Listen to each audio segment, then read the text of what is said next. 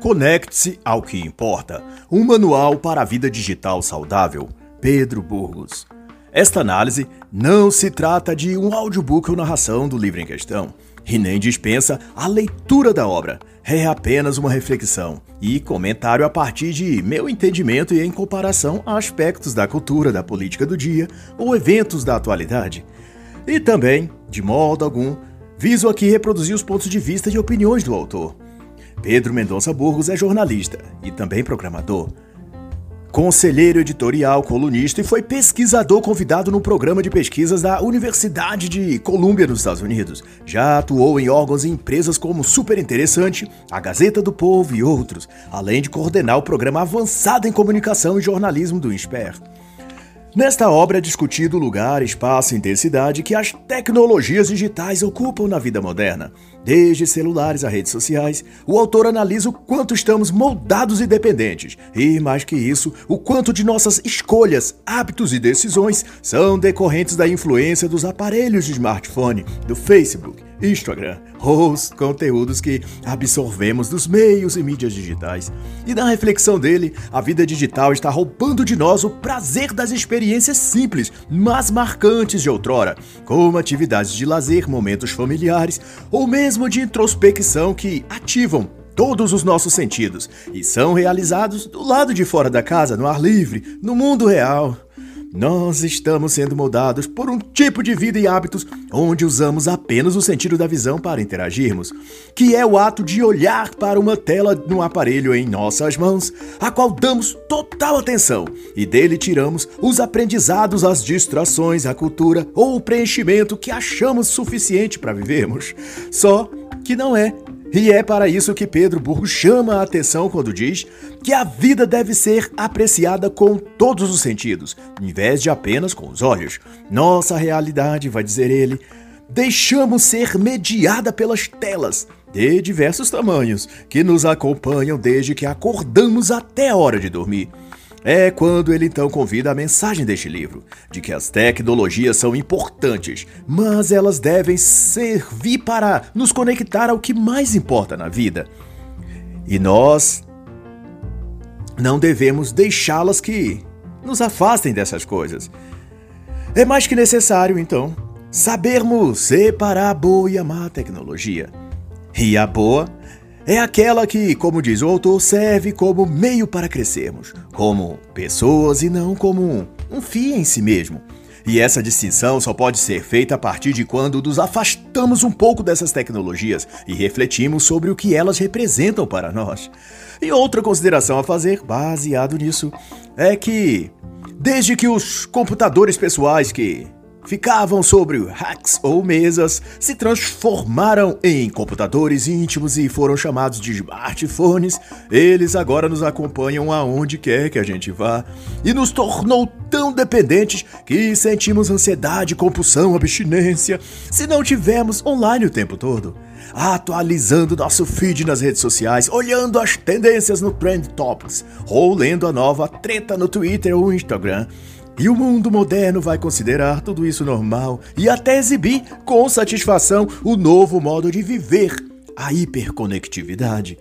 O que ocorre é que, como mostra o autor, os aparelhos celulares conectados na internet veio a extinguir a linha que dividia o que era a vida pessoal de todo o resto.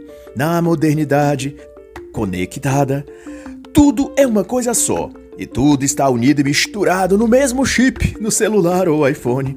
A pessoa pode estar no cinema, ou na praia, no fim de semana, e respondendo um comentário na sua postagem. Ele pode estar num almoço de família e compartilhando ao mesmo tempo a foto da comida nas redes sociais. O que não acontece é dele estar com o celular desconectado do mundo online e desfrutando de corpo e alma daquele momento.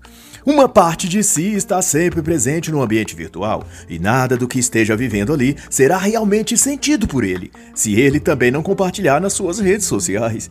E é claro, a cada tantos minutos ele dará uma pausa na conversa ou na garfada da comida para ver quem curtiu, quem comentou ou quem recompartilhou seu post. A hiperconectividade, portanto, não fala do quanto estamos online, mas do quanto o mundo online está dentro de nós.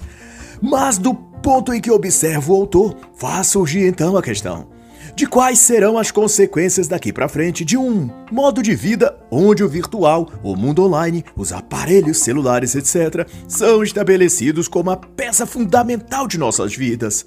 E como parte dessa ponderação, Pedro Burgos assegura que nosso cérebro está sendo enganado para acreditar que a simulação da realidade, alguém curtindo uma foto sua em vez de um amigo sorrindo enquanto você relata uma experiência, por exemplo, parece suficientemente legal e nos traz o mesmo nível de alegria.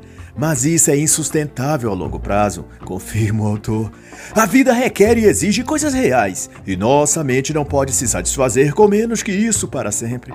Haverá um momento em que os simulacros de realidade não causarão mais as sensações psíquicas, emocionais e toda outra que a alma requer para seu equilíbrio. Se bem refletirmos, conceitua o autor, a tecnologia deveria otimizar nossa vida, realizar coisas para nós em menor tempo e, com isso, termos esse tempo extra de sobra para nos inserirmos mais na vida real, fazermos mais coisas que gostamos ou que gostávamos antes dos smartphones e da internet. Mas ocorreu o inverso. Quanto mais tempo nos sobra, mais vida virtual inserimos no bolo de vida online que já estamos vivendo. Se sobra mais tempo, mais tempo passamos olhando as redes sociais, compartilhando fotos, textos, memes. Nós lidamos com o problema da hiperconectividade, nos hiperconectando ainda mais. É como dependente em drogas que pretende tratar o vício se drogando mais vezes durante o dia. Passamos todo o nosso tempo livre em redes sociais, vai dizer o autor, e no final do dia não tiramos nada de produtivo ou que tenha acrescentado algo dessas redes digitais. Com toda a tecnologia hoje disponível e as imensas possibilidades que a internet põe diante de nós todos os dias, usamos todo o nosso tempo na internet sem acrescentar nada de útil para nossa vida. É similar a estarmos no mar de oportunidades, mas ficarmos na beiradinha do oceano vendo as ondas com as pequenas bordas brancas de espuma batendo em nosso tornozelo. Se não vamos mergulhar, o que estamos fazendo ali? Fica então a analogia. Você já reparou como vivemos o tempo todo cercado de tecnologia e internet, mas que não serve para nos aprofundar em nada? E para o que também nos chama a atenção o autor, um smartphone na mão ou no bolso, uma Smart TV LED HD 43 na sala, um notebook sobre a cama no quarto? E muitos ainda têm disponível um tablet que fica esporadicamente com uma das crianças ou com um adulto quando está no banheiro. Mas apesar disso, a sociedade no geral não está aprendendo mais, se tornando mais sábia, mais inteligente, nada disso porque toda essa conectividade gira em torno de coisas frívolas e superficiais. Não é porque a TV ou celular se denomina smart ou inteligente que as pessoas as usam para finalidades de potencializar suas mentes. Muito pelo contrário, no geral a humanidade se emburrece cada vez mais. O autor, Daniel J. Levinson, num clássico já que trata essas questões, a obra A Mente Organizada, comenta sobre o que chamou de sobrecarga cognitiva e o exemplo real que ele conta no livro de uma sua aluna, Johanna, romena e muito inteligente, serve aqui como analogia ao que a internet ou o ambiente online provoca na mente de boa parte dos jovens e também dos adultos. Segundo o relato, Johanna estava um dia na livraria da universidade, com um olhar aflito e visivelmente abalada. Tinha nas mãos várias canetas e, sentindo-a transtornada, Daniel Levitin a abordou, oferecendo ajuda. Tudo bem? perguntou o professor. É que é terrível viver nos Estados Unidos, respondeu ela. Tudo é tão complicado. Fui procurar um apartamento de estudante e. para aluguel ou para concessão. Mobiliado ou não mobiliado? Último andar ou térreo? Com carpete ou, ou piso de madeira. E o professor interpelou se havia algum problema com o apartamento, se ela decidiu por algum.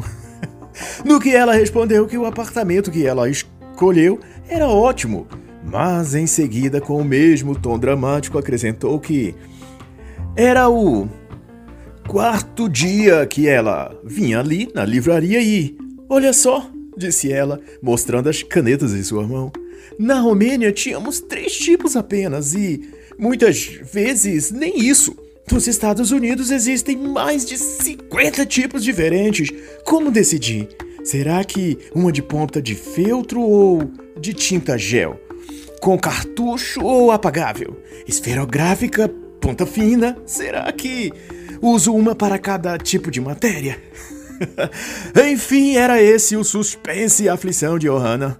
Antes, em seu antigo país, devido aos anos sob o regime comunista, não tinha muito o que escolher, e o pouco que conseguiam lidavam da melhor forma e utilizavam com grande responsabilidade, porque sabiam que a qualquer momento poderia faltar. Não era fácil ter nada na antiga Romênia, por isso davam muita atenção e valor às coisas. Mas vindo ela viver num país livre e aberto, como os Estados Unidos, onde tudo está repleto, abundante frenético diante de si, ela não sabia como lidar com o excesso de alternativas. E aqui eu aplico esse caso às redes sociais e internet, melhor dizendo. No mundo online há tanta abundância de informação, de possibilidades, de alternativas, que o jovem se vê perdido e o tempo todo indeciso. Não sabe o que buscar, o que escolher, o que há de melhor para ele. E acaba nunca decidindo se estuda inglês ou mandarim. se assiste aquele documentário super interessante ou se vê mais um episódio da sua série preferida. Ele não sabe o que poderá vir a ser o melhor para ele, e na indecisão permanente acaba se deixando seguir o fluxo, seguir a maré. E daí passam-se os anos e aquele jovem há de ter se tornado um adulto e não fez nada com todo o acesso e milhões de escolhas que tinha disponível para ele no mundo online. Passou seu tempo em jogos, redes sociais, sites de relacionamento, porque era isso que a maioria fazia.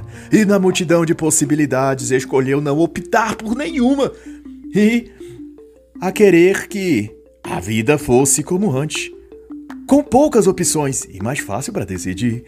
Mas ocorre que se houve um tempo assim, antes da internet de tantas variedades de informação, esse tempo não voltará. Então, o que se tem a fazer é aprender a lidar com o mundo e a vida como são.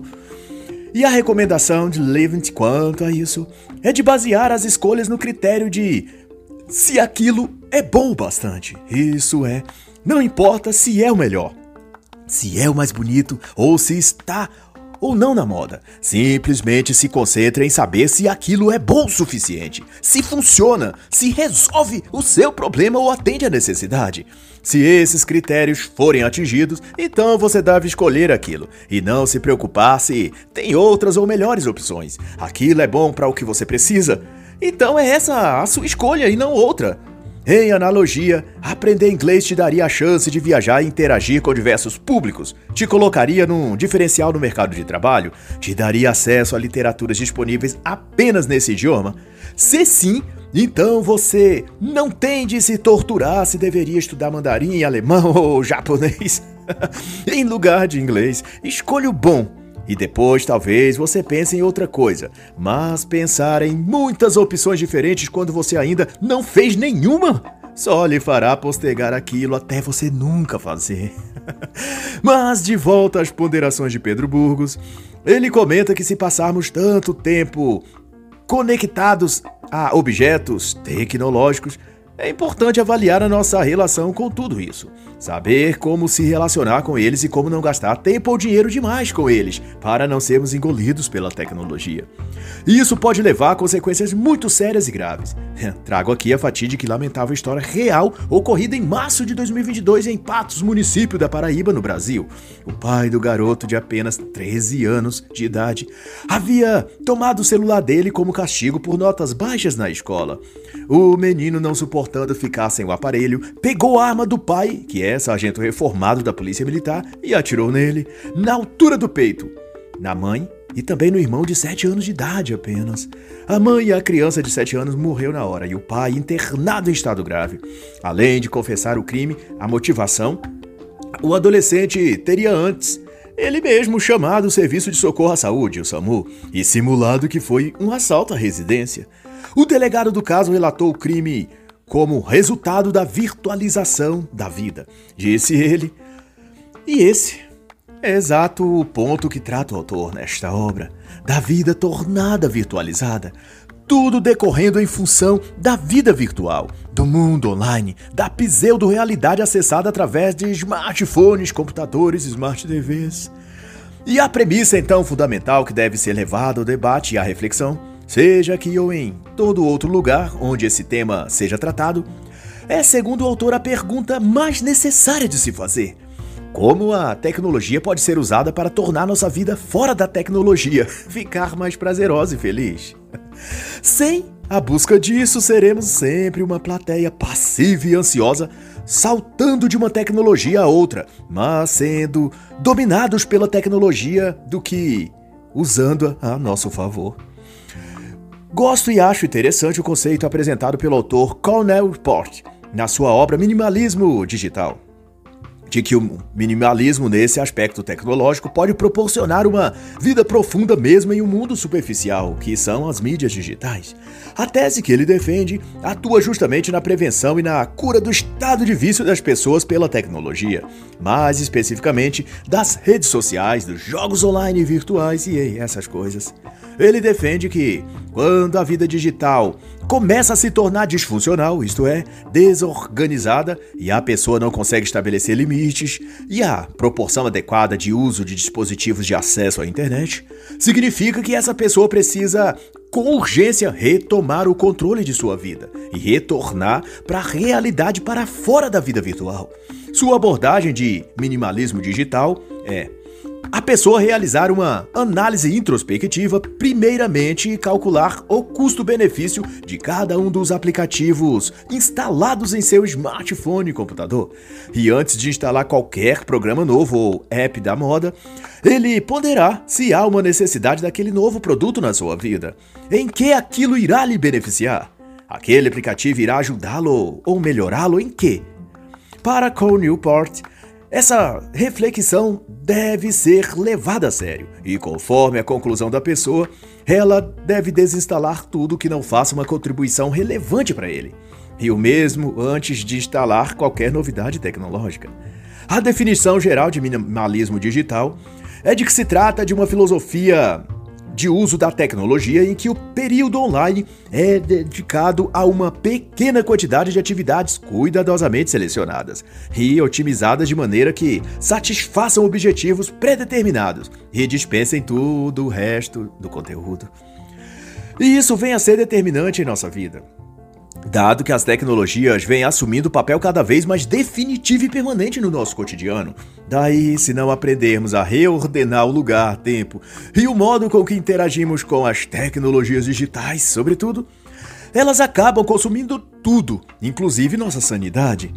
Como no lamentável caso do garoto de 13 anos da cidade de Patos, na Paraíba.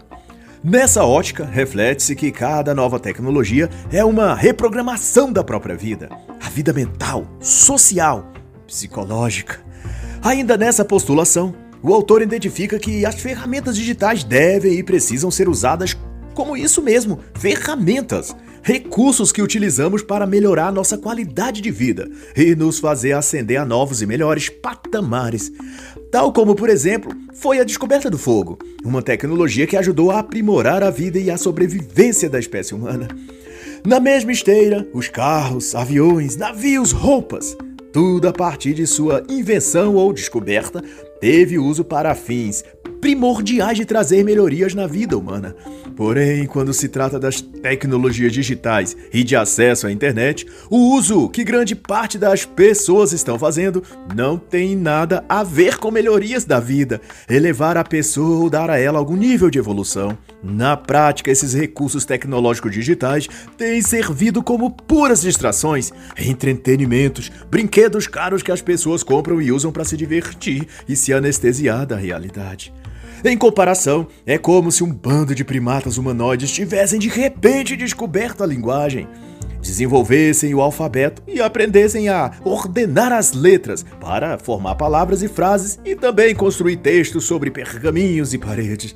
Mas então, com essa poderosa ferramenta, o bando de primatas usasse sua linguagem escrita e falada para sentar-se à beira da fogueira e passar o tempo contando piadas e selecionando as mais engraçadas para o grande campeão de anedotas da tribo, escrevê-las com lindas letras cursivas nas paredes da caverna onde viviam.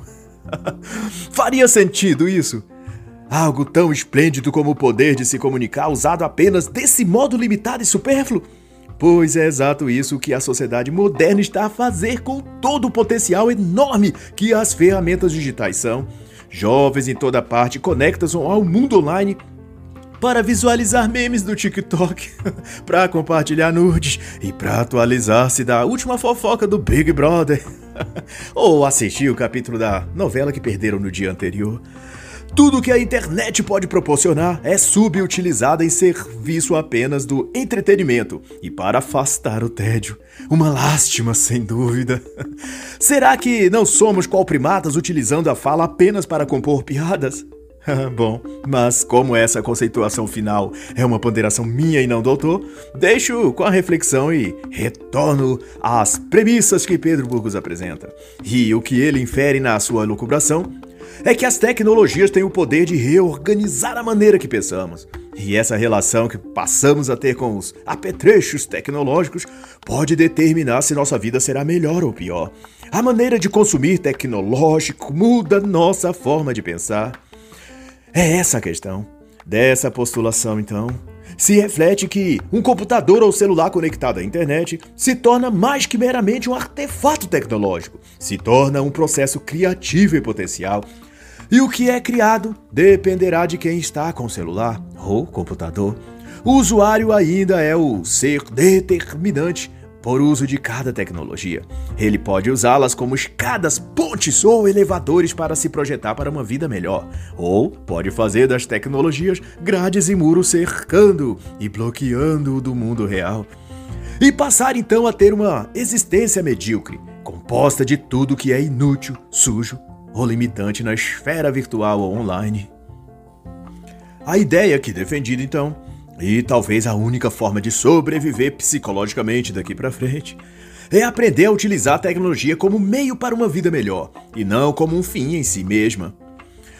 Se se perguntar a qualquer pessoa por que ela usa tal e tal tecnologia digital, provável é que ela não saiba responder. O máximo é dizer para que usam para se conectar às redes sociais, para jogar online, assistir a Netflix, enviar e receber mensagem ou, na melhor das hipóteses, trabalhar e ganhar dinheiro. Mas, no entanto, a pergunta inicial continuaria sem resposta, porque ela usa tecnologia digital. A verdade é que a maioria usa porque está dependente e viciada nos aparelhos que conectam elas ao mundo virtual. E esse nível de dependência escalona todos os graus e níveis de todo outro vício como de drogas, álcool. A sátira, inclusive do autor, na abertura deste capítulo, é para com o tratamento da dependência do álcool, de quando estão reunidos nas salas do AA, Alcoólicos Anônimos. Nesse momento de terapia em grupo, cada indivíduo, ao fazer uso da palavra, começa dizendo seu nome e há quanto tempo está sem consumir álcool. No mesmo sentido, viciado digital, numa reunião do tipo, também diria, por exemplo, eu me chamo Pedro e estou há três minutos sem olhar para o celular. é trágico, mas não deixa de ser cômico. e de fato, essa é a tendência a considerar como a sociedade se coloca em estado passivo e aberto a cada nova tecnologia que surge, num estado mental de glorificação a toda espécie e tipo de aparelho ou software que aparece, prometendo revolucionar sua vida e aumentar o seu prazer e felicidade na vida. E essas propagandas encontram um encaixe perfeito na alma daqueles que se colocam na vida como um dependente químico, ansiando pela próxima dose de bebida. Qualquer um que apareça diante dele, lhe propondo pagar-lhe mais uma rodada da bebida que ele quiser, será tão logo recebido e tratado pelo dependente como um seu melhor amigo. De tal que, analogamente, quando as fabricantes anunciam que seu novo smartphone seu mais recente smartphone, seu iPhone ou Smart TV super mega ultra sofisticada revolucionará a navegação na internet ou a resolução das imagens das fotos, a velocidade de conexão, etc. Toda essa propaganda está apenas criando linhas emocionais de ligação entre esses produtos e aquele indivíduo que está já viciado nele. É a manutenção da relação de dependência entre usuário e entorpecente. E dá certo porque é a sensação que a tecnologia vende de que irá aumentar o prazer, de que irá fornecer novas ondas, picos maiores de êxtase e emoção. É isso que um aparelho, programa, software ou aplicativo novo e mais tecnológico promete. E a ideia e proposta convencem, porque tudo que o dependente procura é isso: mais prazer, mais empolgação, mais êxtase, mais emoção. E as pessoas cada vez mais acreditam que acharão tudo isso no mundo virtual e não na vida real, fora desses aplicativos e apetrechos tecnológicos. E a coisa vai para tal gravidade que há estudos nomeando essa compulsão e classificando-a como já um distúrbio. Chamam alguns de conexão abusiva. Talvez o correto seria conexão autoabusiva, já que é o indivíduo quem a impõe a si mesmo. Mas de todo modo, o vício em tecnologia vai indo para extremos que uma pesquisa já em 2013 nos Estados Unidos, dirigida pela empresa de tecnologia Rumio e publicada no Daily Mail, deu conta que 20% dos jovens adultos americanos usavam seus aparelhos celulares mesmo durante o ato sexual. Ou seja, não conseguiam ficar desconectados mesmo em plena atividade íntima, dois. A mesma pesquisa identificou que cerca de 55% não deixavam também de usar o smartphone, mesmo quando estavam dirigindo no trânsito. E ainda 12% não deixavam os celulares nem mesmo durante o banho. E você acha que é só uma pesquisa, dessa vez no Brasil, feita pelo Ibope, também em 2013, mostrou que os que acessavam redes sociais no Brasil estavam gastando em média 10 horas por dia, ficando conectados nas redes. E o ponto do autor é que a tecnologia é como exatamente outro vício. Tem o poder hipnótico de capturar a atenção das pessoas e levá-las do tédio comum ao êxtase e euforia em poucos minutos após o primeiro trago, neste caso do primeiro login na rede social. O fato é que a tecnologia, vai dizer o autor, tem o potencial de detectar as fraquezas, vícios ou declínios da pessoa e dar relevo a eles, fazendo então que a pessoa passe a dar cada vez maior atenção e tempo àquele vício ou hábito. Pedro Burgos traz à vista o estudo PhD em Psicologia Larry de Rosen, em que ele, após 25 anos de pesquisa com tecnologias, chegou à conclusão que o uso excessivo das tecnologias conectadas à internet podem potencializar transtornos psíquicos adjacentes em maior ou menor grau em boa parte dos seres humanos. Transtornos de humor, como depressão, déficit de atenção, hiperatividade ou mesmo esquizofrenia, segundo ele, são hiperativados pela conexão excessiva da pessoa ao mundo e ambiente virtual. Mas ainda mais, as redes sociais, segundo o psicólogo, também possuem a capacidade de estimular distúrbios chamados do eixo 2, como transtorno de personalidade antissocial, narcisismo e obsessão-compulsão. E os estudos abrangem um leque amplo de normativas, Detectou-se, por exemplo, que o uso prolongado de videogames também resulta em certos graus de disfunções psicológicas, assim como o uso obsessivo das redes sociais, que, na conclusão de Larry Rose, provocam até paranoia. Em outra obra, Tudo que Importa, de Joshua Fields e Ryan Nicodemus, Muitas passagens ali trazem boas reflexões sobre o ambiente mental que leva as pessoas a esses comportamentos de vício e aprisionamentos psicológicos, como a reflexão que os autores fazem acerca de que muitos dos nossos hábitos e costumes sociais advêm da imitação que fazemos, conscientes ou não, de pessoas de nosso redor, ou que são projetados na mídia, que porventura acalentamos o desejo de ser iguais, de ter ou fazer o que eles fazem ou o que são. Mas o que os autores fixam a atenção é que esses ídolos, ou espelhos sociais no geral, não são o que suas imagens públicas tentam demonstrar. De acordo com eles, Por trás da cortina são seres tristes e sem felicidade, apesar dos 100 mil ou mais que dizem lucrar ou dos milhares de admiradores. Essas pessoas, espelhos para muitos, continua eles, foram transformados no sentido psíquico e emocional. São, portanto, despreparados para mostrar quem quer que seja um bom modelo de vida. O que tem são uma vida fingida, onde dissimulam o otimismo que não é real. Estão no terceiro ou quarto casamentos, cheios de problemas de saúde ou psicológicos, ansiosos, estressados inseguros. E apesar da badalada vida social e amorosa que mostram, são sempre solitárias e com um olhar vazio. E a relação disso com o tema deste livro é que os hábitos tecnológicos, a vontade de imersão total nos dispositivos online e redes sociais, muito desse anseio e motivação nasce ou é estimulado desde o exemplo que as pessoas enxergam nos ídolos da internet, os influencers, youtubers, gamers, e também os empreendedores digitais, que ensina como ficar milionário em três meses. Todos esses projetam sobre o público uma falsa impressão de sucesso, bem-estar e felicidade que incentiva quem os assiste a imitar seus comportamentos e, por consequência, seguindo também o que dizem esses ídolos digitais. A vida deles, aquilo que as pessoas veem e imaginam ser real, o sucesso financeiro, a boa vida familiar ou amorosa, a cara de feliz sempre rindo nas lives ou fotos nas redes sociais, tudo isso atrai as pessoas ainda mais para o mundo digital, buscando elas imitar a receita de vida perfeita que esses influencers mostram. A mensagem nesse caso é clara: é no mundo digital e tecnológico que você poderá achar a vida dos seus sonhos. No entanto, a assertiva de Joshua e Ryan vai na consonância do efeito que o mundo digital causa nas pessoas, de que acreditando que o que importa na vida é isso, atingir o patamar de vida dessas pessoas que a gente enxerga como ideais, elas incorporam os atos e ações desses modelos sociais, que no cenário atual se trata da vida digital buscada como fonte da vida perfeita, da felicidade, da prosperidade e da situação amorosa perfeita. Mas ocorre que na acepção destes autores, e-mails, redes sociais, textos, postagem e a intensa vida digital e tecnológica podem, na somatória geral, serem apenas coleiras virtuais a prender seus usuários como cães. Eles só vão até onde a coleira permitir.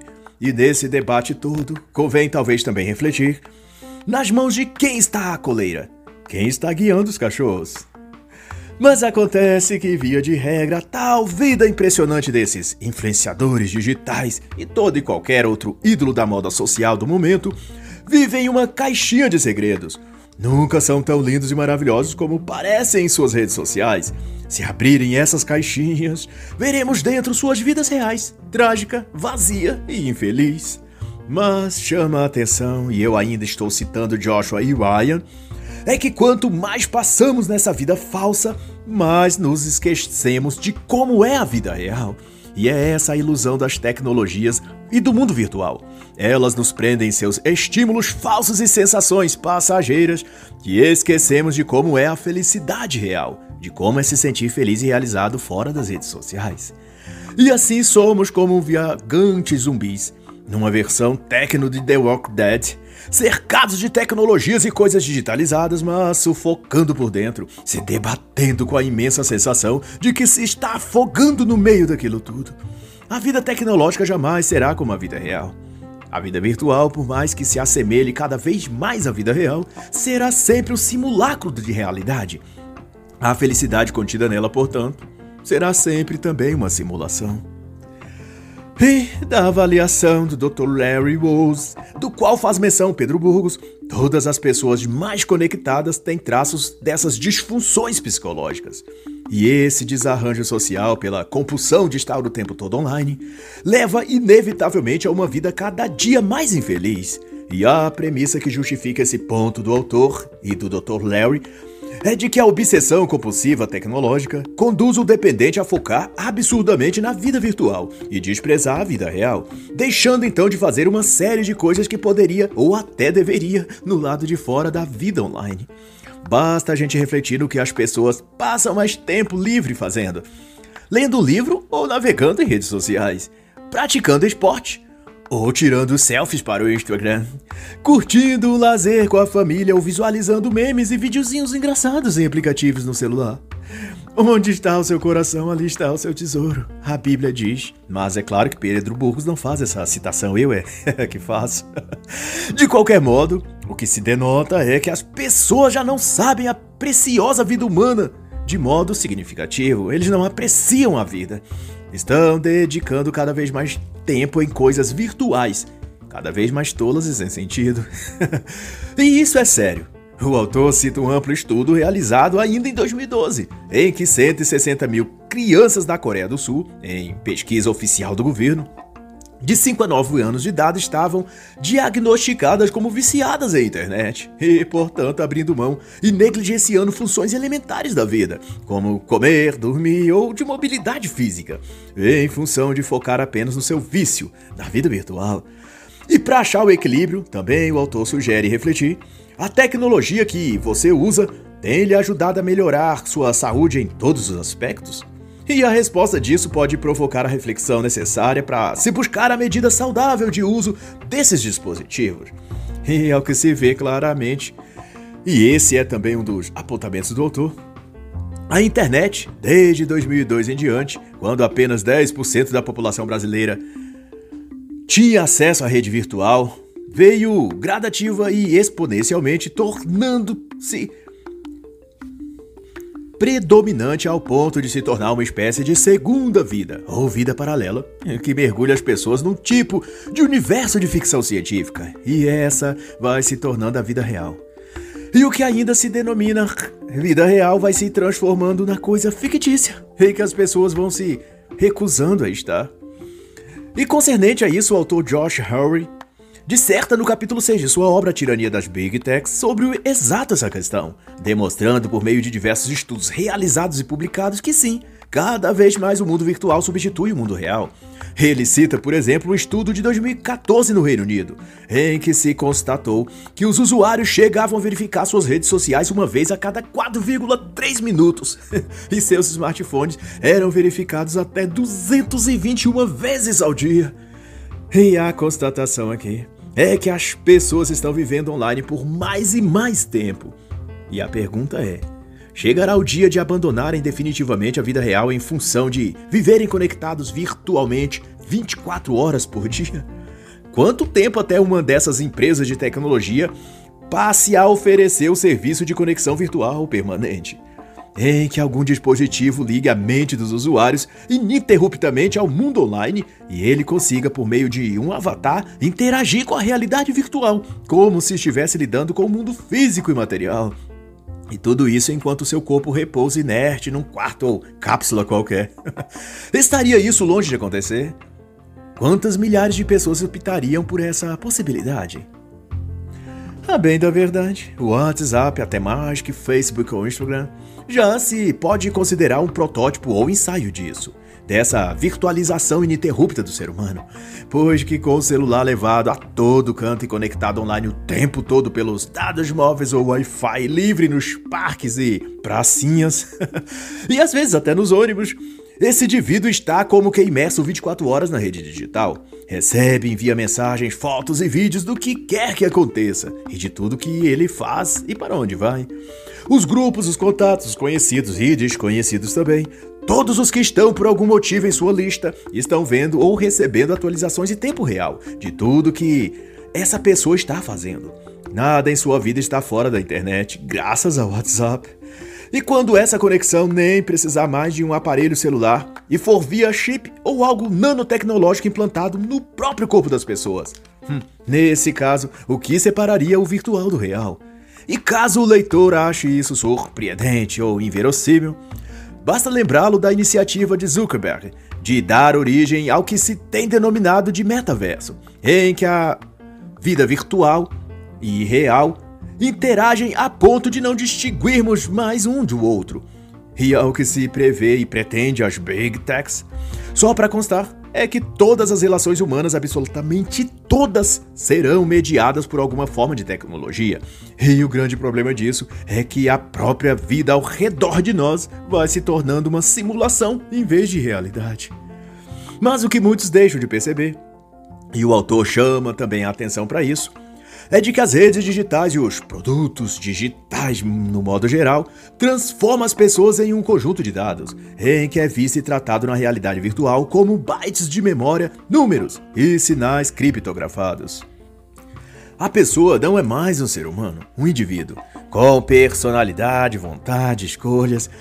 Tudo nele é reconfigurado para um padrão digital. Suas amizades, sua linguagem, a sua própria imagem esse é o preço da imersão na vida virtualizada. A pessoa perder suas características próprias de seres humanos. Quanto mais online ela estiver, menos gostos pessoais, vontades próprias e escolhas individuais ela tenderá a ter. Tudo nela será espelho e reflexo dos grupos de seu WhatsApp, dos ídolos que ela segue no Instagram, das páginas, sites ou canais que ela curte e compartilha na internet. Ou seja, você se torna um produto da massa digital, um robô humano reproduzindo os comandos que o Facebook, o Instagram ou o YouTube instalaram em você. E o processo de retomada de si, da conquista da sua personalidade e vontade própria que as redes sociais retirou, começa pelo estabelecimento de um pensamento mais crítico e proativo, deixando de aceitar, curtir, dar opinião ou compartilhar tudo aquilo que lhe é apresentado nos ambientes online sem antes filtrar com sua consciência acerca de cada uma dessas coisas e questionar que benefício eu tenho seguindo, curtindo ou compartilhando esse post, foto ou texto.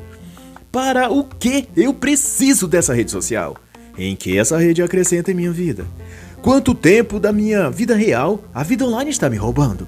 Se eu tiver menos tempo no virtual e mais tempo útil no mundo real, o que posso fazer com esse tempo?